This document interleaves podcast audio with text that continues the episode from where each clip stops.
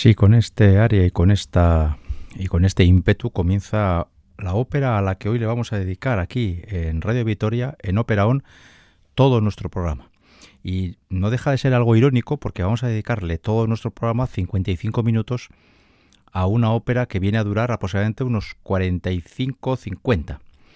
Entre lo que un servidor va a hablar y que vamos a, no, no podemos escuchar toda la música, pero prácticamente la serva padrona la podríamos escuchar completa si yo ahora me callara, pusiéramos la grabación y hasta el final del programa. Y es que este área de introducción, Aspettate, es, pertenece a la Serva Padrona, una de las óperas eh, breves más conocidas de la historia y que nació prácticamente, no sé si de casualidad, pero nació como un como un intermedio dentro de una ópera seria. Luego trataré de explicar esta cuestión. La Serva Padrona es una de las muchas, muchísimas óperas que compuso Giovanni Battista Pergolesi. Otro compositor que, además de morir eh, muy joven, estoy haciendo ahora el cálculo, murió con apenas 24 eh, años, sin embargo, y compuso muchas óperas, hoy sin embargo es conocido por estos 50 minutos de la Serva Padrona. Y hoy vamos a dedicar el programa completo porque es una ópera que se ha eh, tocado muchas veces. Incluso yo recuerdo haberla visto en el Teatro Principal de Vitoria hace bastantes años, en una serie de funciones que se hicieron para escolares y que provocó que durante varias mañanas colegios de Vitoria eh, llevaran a sus alumnos de secundaria a ver esta ópera al Teatro Principal. Estoy hablando ya de unos 15 o 20 años por lo menos. ¿eh? Y y es una ópera eh, bastante habitual en los teatros, pero no en cualquier teatro. Luego también hablaremos un poquito de esto.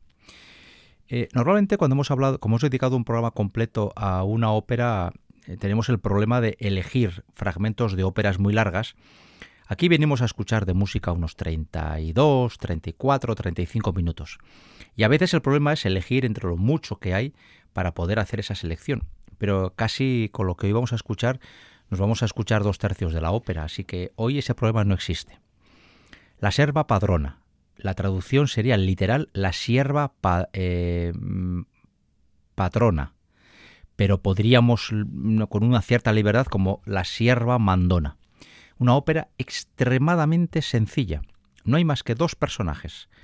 Eh, el dueño de la casa, que viene a llamarse Huberto, y la criada, que se llama Serpina o mejor dicho, hay dos personajes que cantan, porque luego hay un tercero que es Vespone, que es un criado mudo y que hoy, por supuesto, de él no, sabremos nada, pero que sin embargo, eh, cuando la obra se hace en teatro, suele adquirir un gran protagonismo porque Vespone, siendo un personaje mudo, es el personaje que utilizan los directores de escena para hacer bastantes gamberradas y bastantes y tomarse bastantes libertades actorales para provocar la risa, la sonrisa o por qué no la carcajada del respetable.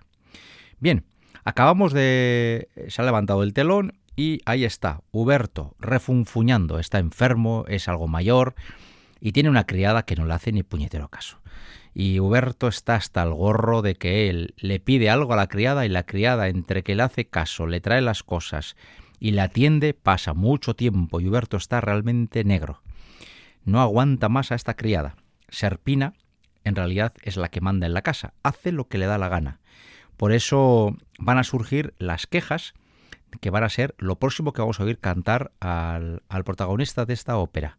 Vamos a escuchar la segunda área, hoy vamos a escuchar muchos cortes musicales, pero cortitos, eh, cortitos en duración, y vamos a ir luego avanzando un poco en el significado de esta ópera dentro de la historia de la ópera y en la historia, en el drama mismo o en la comedia misma que nos cuenta esta ópera. Sempre in contrasti, segundo área de la Serva Padrona.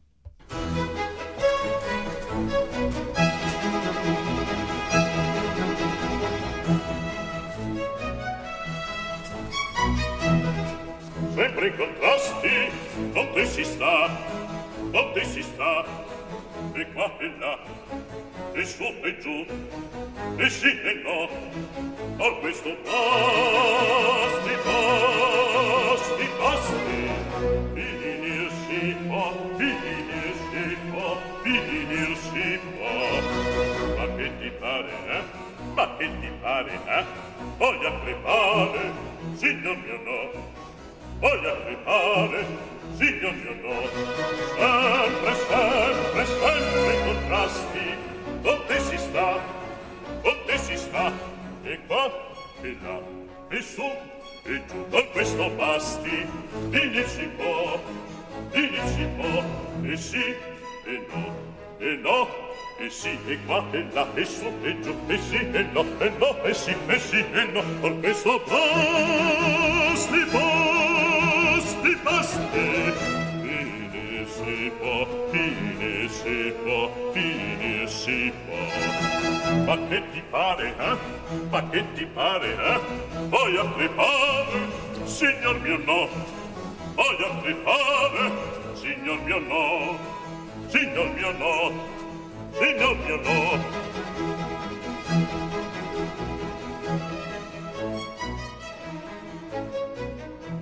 Però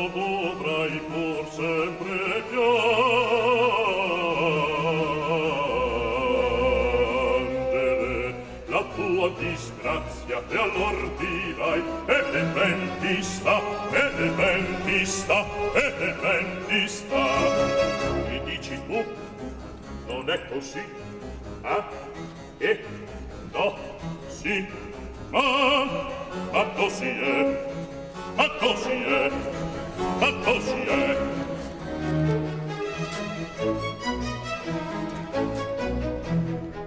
Sempre in contrasti non te si sta, non te si sta, e qua e là, e su e giù, e sì e no, a questo pasti, pasti, pasti, finir si può, finir si può, finir si può. Ma che ti pare, eh? Ma che ti pare, eh? Voglio crepare, signor mio no, voglio crepare, signor mio no, eh?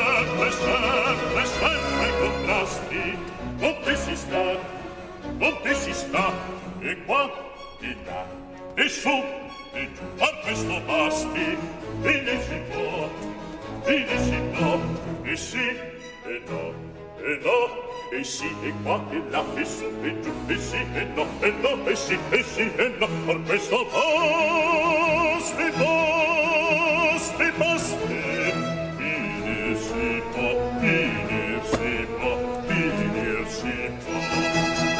che ti pare, eh? Ma che ti pare, eh?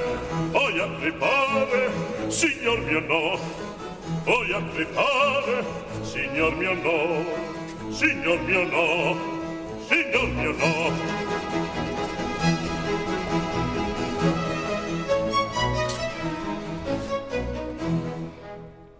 Aquí está el padrón, el patrón de la casa quejándose de que nadie le hace ni caso y bueno, y aún no, se, no es consciente de que quien ordena la casa y quien manda en la casa es su criada. De hecho, eh, dadas las circunstancias, eh, el patrón va a tomar una decisión. Le llama a Vespone, su criado mudo, y le dice que, sal, que salga y que le encuentre una mujer con la que casarse. Y así esa mujer cogerá las riendas de la casa y Serpina podrá ser eh, despedida y él recobrará la paz en su hogar. Entonces él pide que se le traigan todo lo necesario para salir a la calle, eh, el abrigo, el bastón y demás. Y Serpina se va a plantar delante de su patrón y le va a exigir que no salga de casa y el pobre patrón es que es incapaz de llevar a la contraria a su criada, porque esta criada tiene muchos arrestos y en el fondo este patrón es un sin sal de mucho cuidado, este tiene muy poco fundamento. Así que delante del público por primera vez queda muy en evidencia que quien gobierna la casa es la criada, la serva padrona. Bien, este es el momento en el que escucharemos una nueva aria y vamos a ir, eh, hoy podríamos escuchar prácticamente todas las áreas de la serva padrona, pero vamos saltándonos, y luego hablaremos un poquito de este tema, los recitativos, y hablaremos un poquito del papel que juega el aria y el papel que juega el recitativo. Este es el área, la primera área importante de Serpina, la, la criada, esa criada respondona que es la dueña del hogar. Vamos a escuchar este aria estrizoso, il mío estizoso, en el que la voz es ni más ni menos que la de Teresa Berganza, una mujer que en este tipo de óperas de esta época, un primer clasicismo justo después de acabado el barroco, ella se sentía como pez en el agua, era muy feliz y su voz se acopla de una forma perfecta al esquema o a la voz, a la tipología vocal que pide Giovanni Battista Pergolesi. Vamos a escuchar esta, tercera área consecutiva, la primera importante de, de ella, de la criada, y luego haremos un pequeño análisis, un somero análisis, de cómo está estructurada esta obra.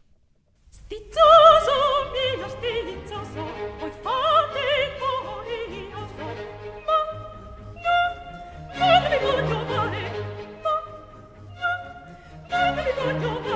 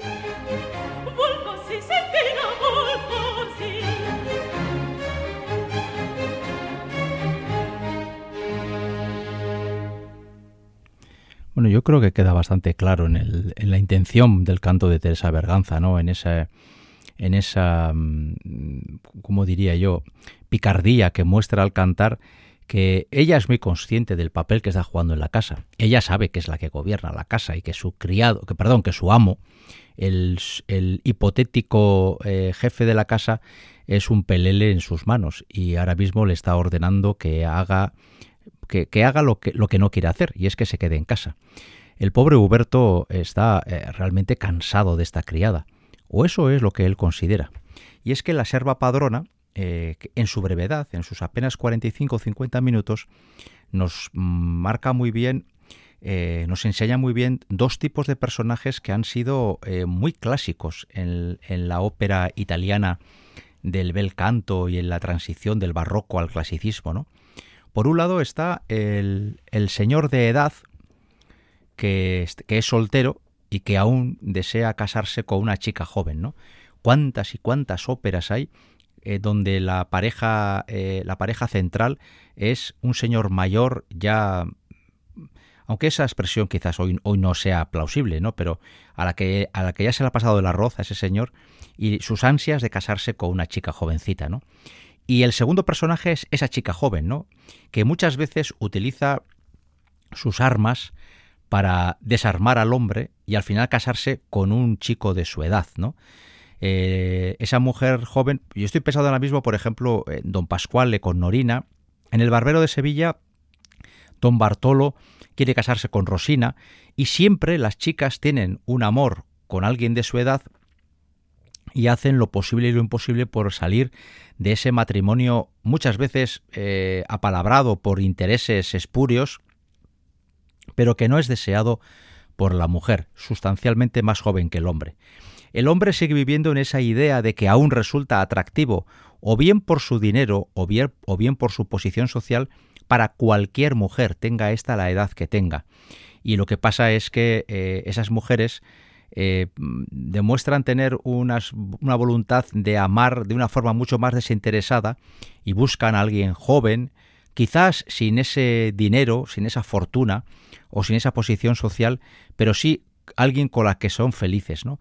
Y por ejemplo, Rosina quiere estar con ese joven que ella no sabe que es el conde de Almaviva, o en Don Pascuale eh, Norina prefiere estar con Ernesto, aunque Don Pascuale le, le saque del testamento y de la herencia, ¿no? Es decir, mientras el hombre con su dinero y su poder trata de conseguir mujeres jovencitas que le ayuden a que él se sienta más joven, ellas, sin embargo, prefieren dar prioridad al amor antes que a la fortuna, al poder o al dinero, ¿no? Bien, son estereotipos, pero que aparecen en muchas óperas, en esta también con, la, con el agravante o con, o con el subrayado de que como solo hay estos dos personajes, no hay nadie más que se interponga entre ellos. Y aquí hay una diferenciación, y es, que en este caso eh, ocurre eh, están los dos personajes, pero va a ocurrir en el aspecto dramático exactamente lo contrario a lo que ocurre en casi todas las óperas. En este caso, ella es la que quiere casarse con el señor mayor y el señor mayor es sordo y ciego y no se da cuenta hablamos de la historia, de sus verdaderos sentimientos para con la criada, esa criada respondona. Bien, hasta ahora hemos oído al, patrón en dos áreas y ahora acabamos de escuchar a Sarpina en su primera área. Por cierto, la interpretación de Teresa Berganza es, es realmente antológica, tiene una, una capacidad de transmitir esa picardía vocal y luego tiene una seguridad, aunque es una mezzo-soprano, tiene una seguridad en la franja aguda bueno, de hecho ha sido una de las grandes mezzos del siglo XX, ¿no? Por lo tanto, este papel le caía como un guante.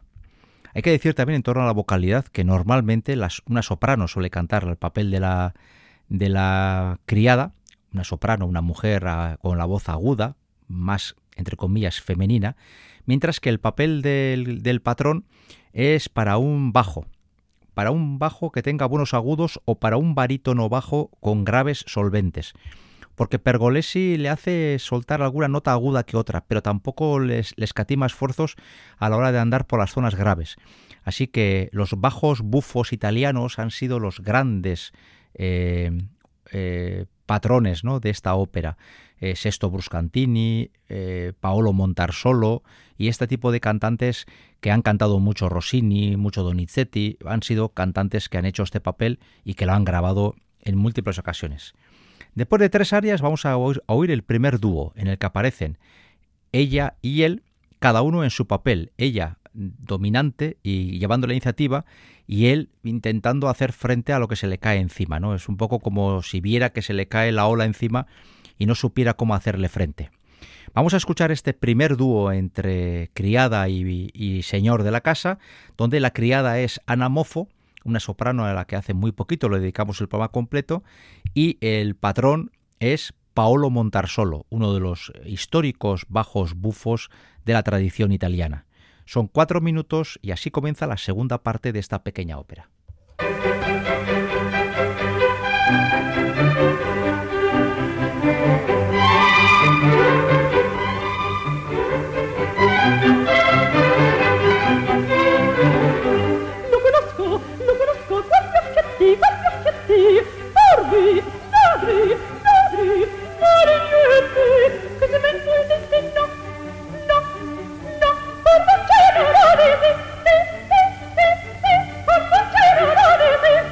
Signorina, signorina, vingannate, vingannate, troppo, troppo, troppo, troppo in alto voi volate, io che Dio vi dica no, no, no, ed foglio questo qui, sì, sì, sì, sì, ed foglio questo qui.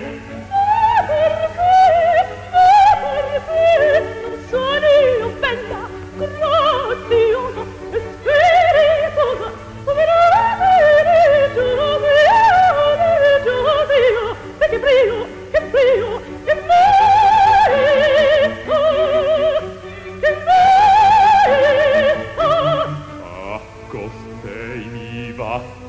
pensando quanto va che me la fa che me la fa che mi fa che va calando va calando sì signore e pane mia risolvete e matate per poi gli assassini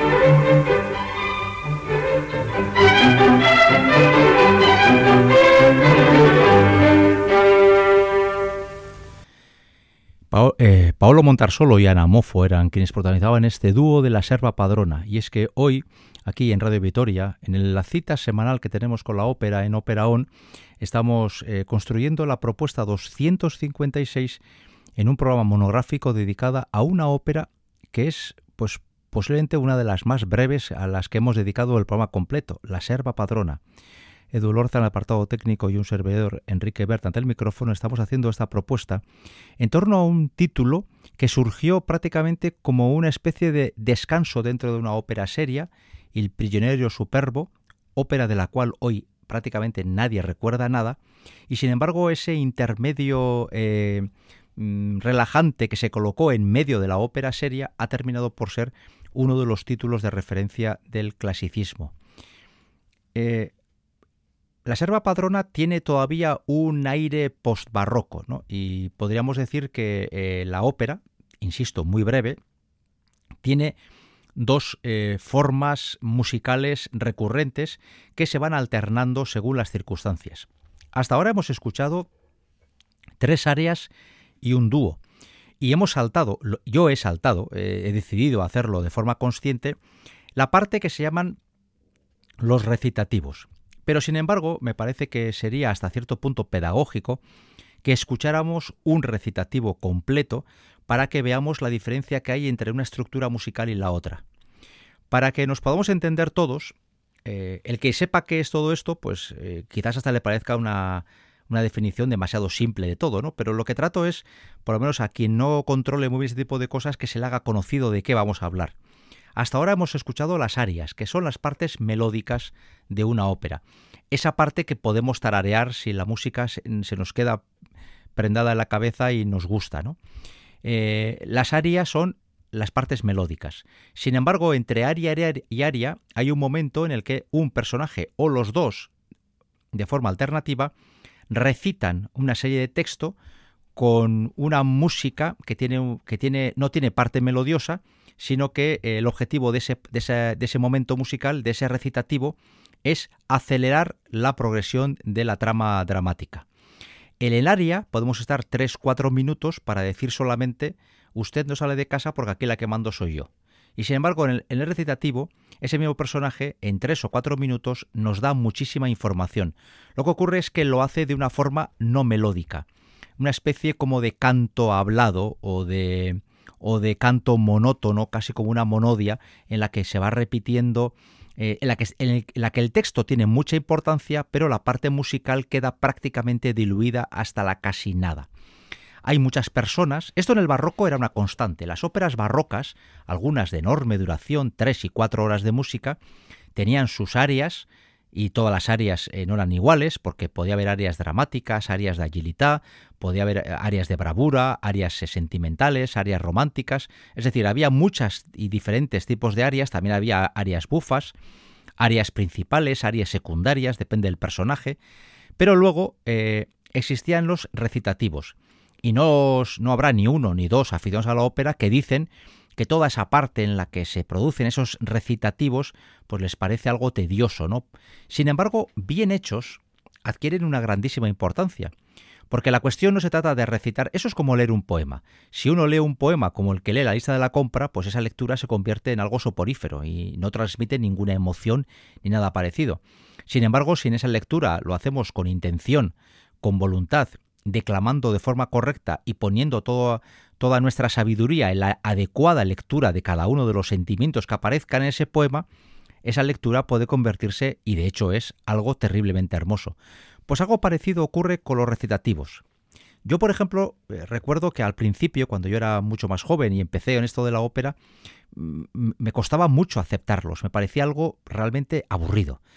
Hasta que descubrí la figura de un cantante que me hizo entender que bien hechos eran muy importantes. Ese cantante era un barítono, Giuseppe Taddei, y así entendí la importancia de un buen recitativo y, del, y de la, em, la importancia de la correcta dicción, expresión y emisión de ese recitativo. Vamos a escuchar uno de esta ópera, para que ustedes vean la diferencia entre lo que es un aria y lo que es un recitativo, y para que vean cómo eh, cada uno tiene eh, este, objetivos distintos. El área es la hermosura de la música per se. El recitativo es dar información y acelerar la progresión dramática. Vamos a escuchar cuatro minutos, no llega, de este recitativo y luego ya entraremos en lo que es el final, de, bueno, el, el nudo gordiano del aspecto dramático de la serva padrona.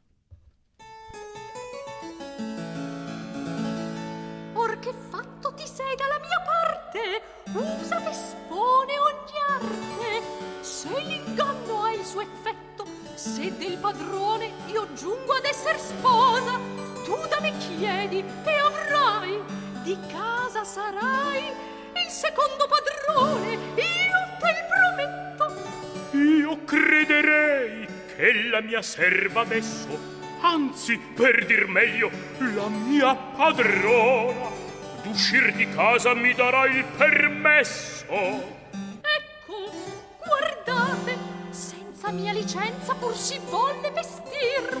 Or sì che al sommo, giunta è sua impertinenza, temeraria, e di nozze richiedermi ebbe ardir. T'asconderai per ora in quella stanza, e a suo tempo uscirai. Oh, qui sta ella, facciam nostro dover. Posso o non posso, vuole o non vuole la mia padrona bella. Eh, signor, già per me è finito il gioco, e più tedio fra poco per me non sentirò. Credio che no, Prenderò moglie già, credio che sì, ma non prenderò te. credio che no, Oh, affatto così è. credio che sì. Fa duopo al cor ch'io pensi ai casi miei. Pensaci, farlo dei. Io ci ho pensato, E ben, per me un marito io m'ho trovato. buon provi faccia. E lo trovasti a un tratto, così già detto e fatto. più di un'ora venir suol che in cent'anni. Alla buon'ora posso saper chi egli è? È un militare. Come si fa chiamare. Il capitan Tempesta. Oh, brutto nome! E al nome sono i fatti corrispondenti. Egli è poco flemmatico, Male! anzi è lunatico. Peggio! Va presto in collera. Pessimo! E quando poi incollerito fa rovine scompigli, fracassi, un via via. Ci anderà mal la vostra signoria. Perché? Se lei così schiribizzosa meco ed è serva, or pensa con lui, essendo sposa, senza dubbio il capitan Tempesta in collera anderà, e lei di bastonate una tempesta avrà. A questo poi Serpina penserà. Me ne dispiacerebbe, al fin del bene io ti volli e tu il sai.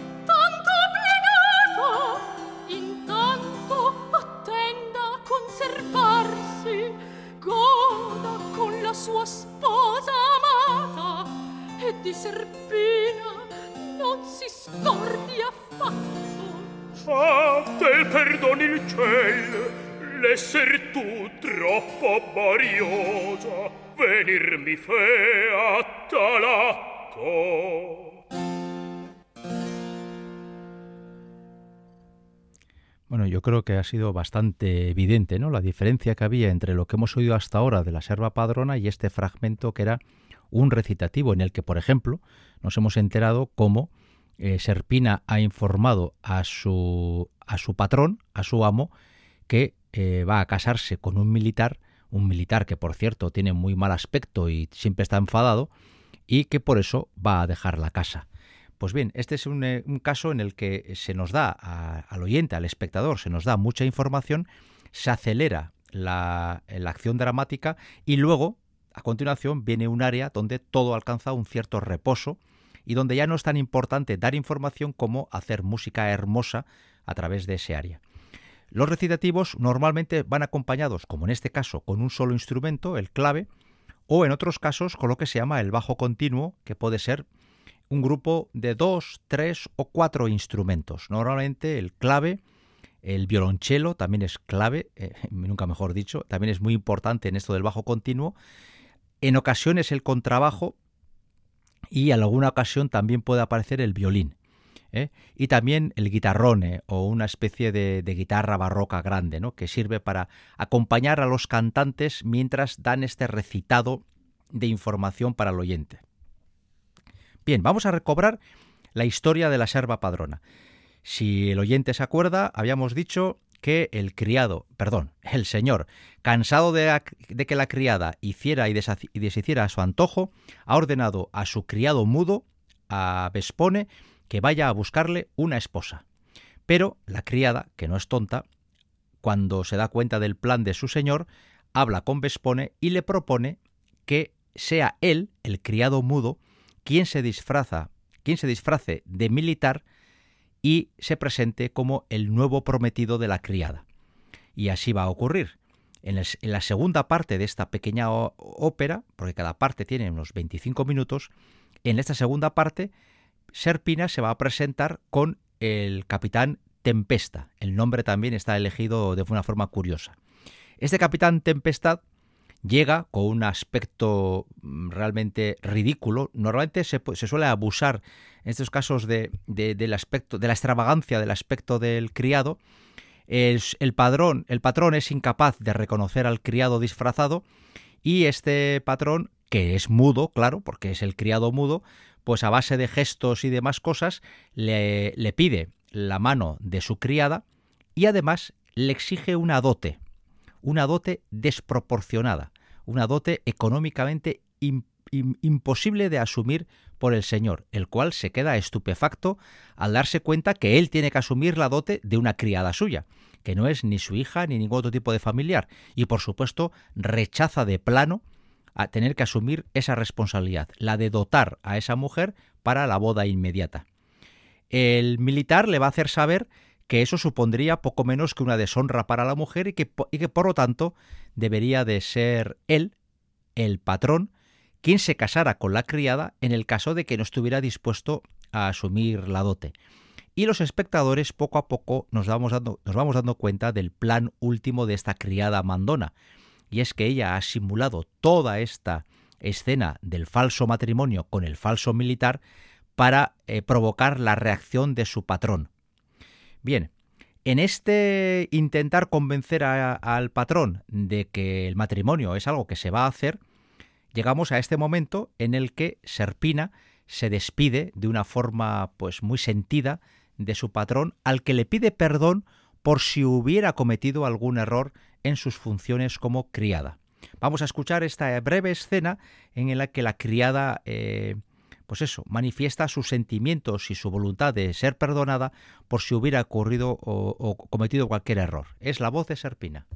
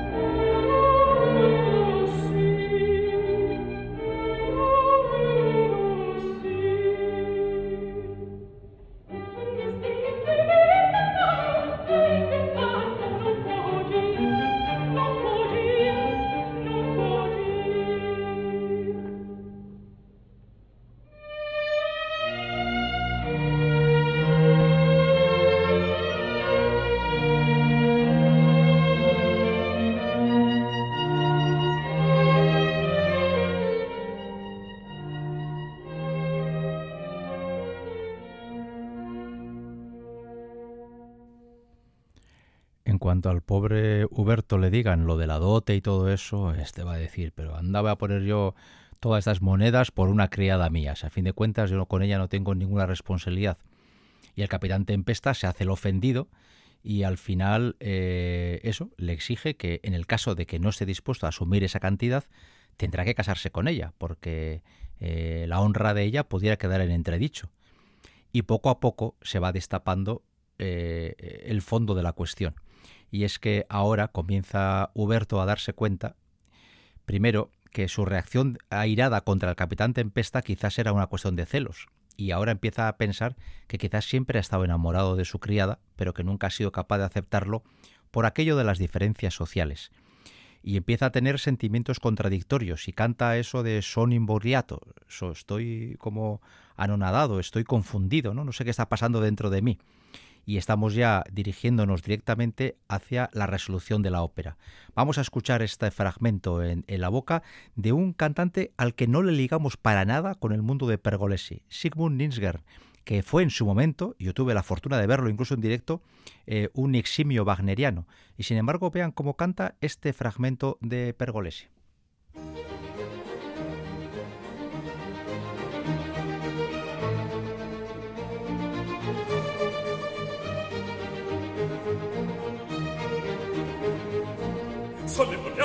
già sono imbrogliato, io già sono imbrogliato, io già.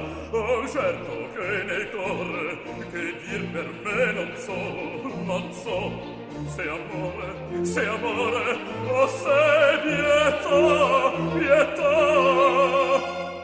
Se Sentute poi mi dice, mi dice, mi dice,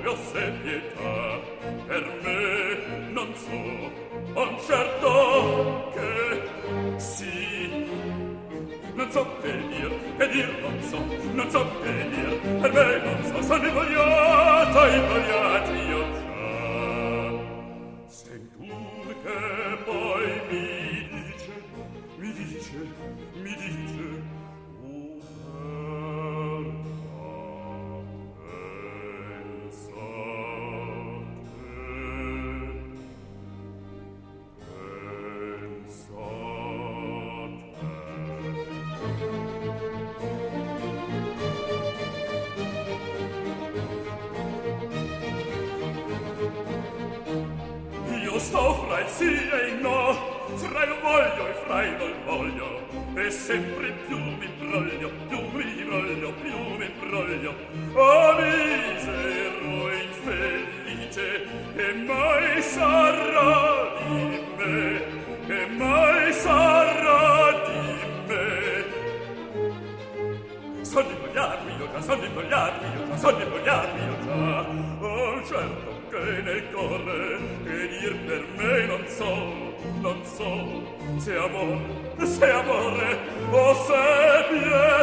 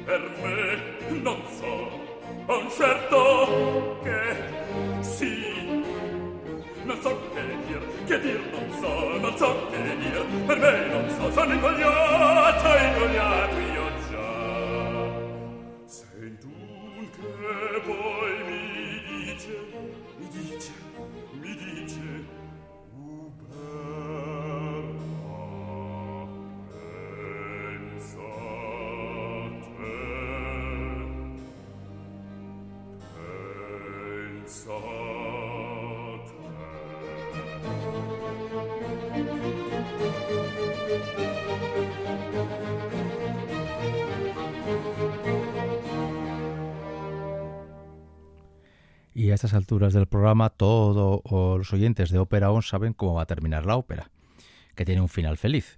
Al final, eh, Huberto va a reconocer que está enamorado de su criada, su criada va a reconocer que todo lo que se ha ocurrido en los últimos 50 minutos había sido una maniobra de ella para que su, su patrón despertara y le pidiera el matrimonio, queda al descubierto que el capitán Tempesta es Vespone disfrazado, lo cual, por cierto, va a cabrear bastante a su patrón, que se va a sentir tremendamente ridículo, y al final la serva padrona, la criada patrona, que comenzó al principio de esta breve ópera como una criada que gobernaba la casa, va a acabar siendo la, eh, la gobernanta de la casa por matrimonio con el patrón. Y así se cierra el círculo. Vamos a escuchar eh, este final de una ópera que, insisto, hoy en día em, se programa bastante, aunque, y esto me quedaba por explicar, normalmente en teatros pequeños. Y es que eh, solo son dos cantantes, más el actor, tres, la orquesta es pequeña y normalmente la serva padrona no suele escenificarse en los grandes teatros europeos. Se buscan salas alternativas más recogidas que permitan que una orquesta de pequeño tamaño se escuche con claridad y donde mm, con dos cantantes y un poquito de atrezzo puedes hacer la ópera sin ningún problema.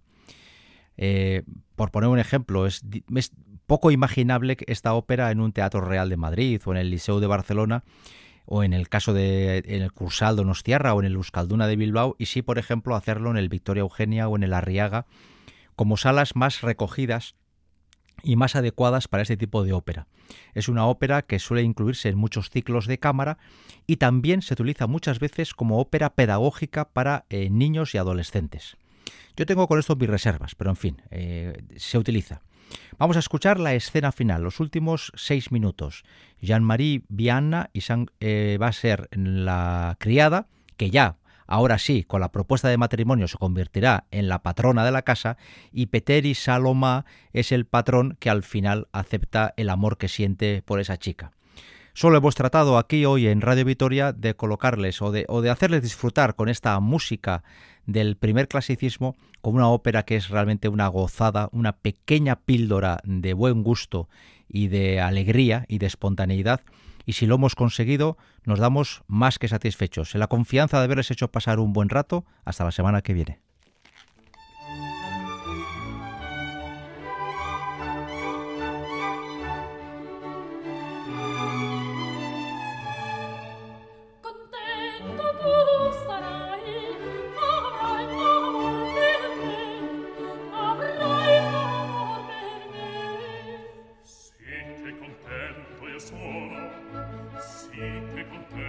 suo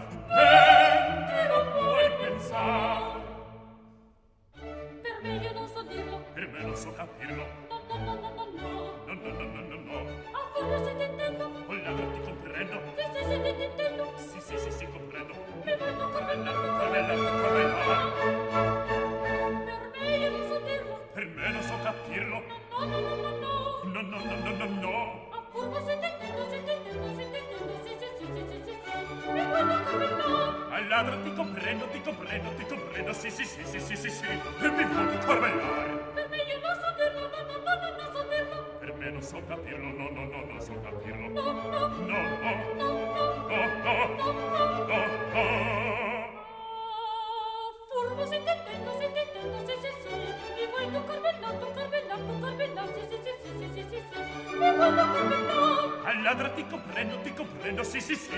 Mi tu corbellar, tu corbellar, tu corbellar. Sì sì sì sì sì sì sì sì. Mi tu corbellar? Alladra Alladra